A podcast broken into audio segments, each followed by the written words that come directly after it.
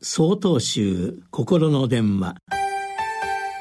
今週は「なりきるということ」と題して千葉県新生寺松井良子さんのお話です。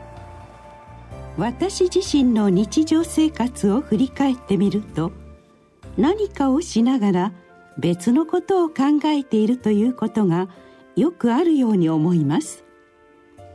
そのような時は必要以上に時間がかかってしまったり思わぬ粗相をしたり何かが足りない気持ちになります。このことに気づく時思い出す子供の頃のエピソードがあります。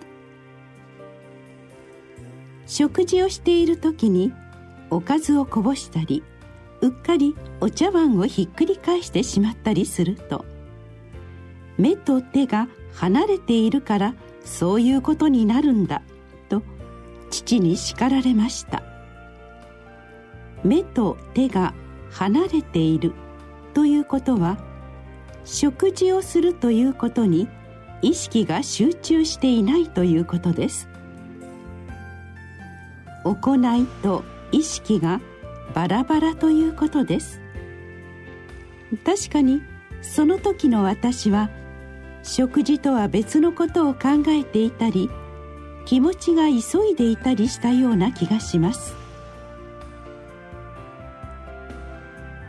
大本山永平寺を開かれた道元禅師は「不感座禅儀」というあまねく人々に座禅を進めることを説いたお経の中で次のことを述べられています。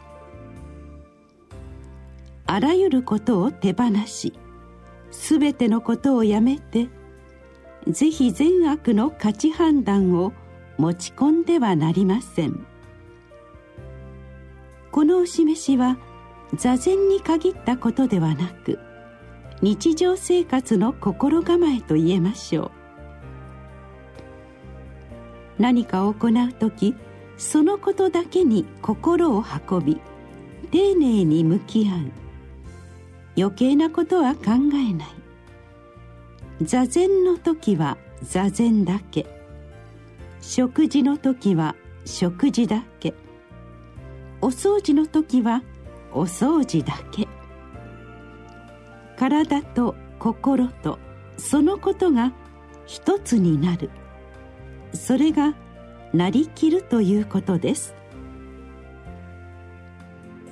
そこには充実感とどっしりとした安定感があります。なりきるということ。シンプルですがそう優しいことではありません。実際に行い続けるためには今ここを丁寧に生きるという思いが大切なのではないでしょうか。1月21日よりお話が変わります。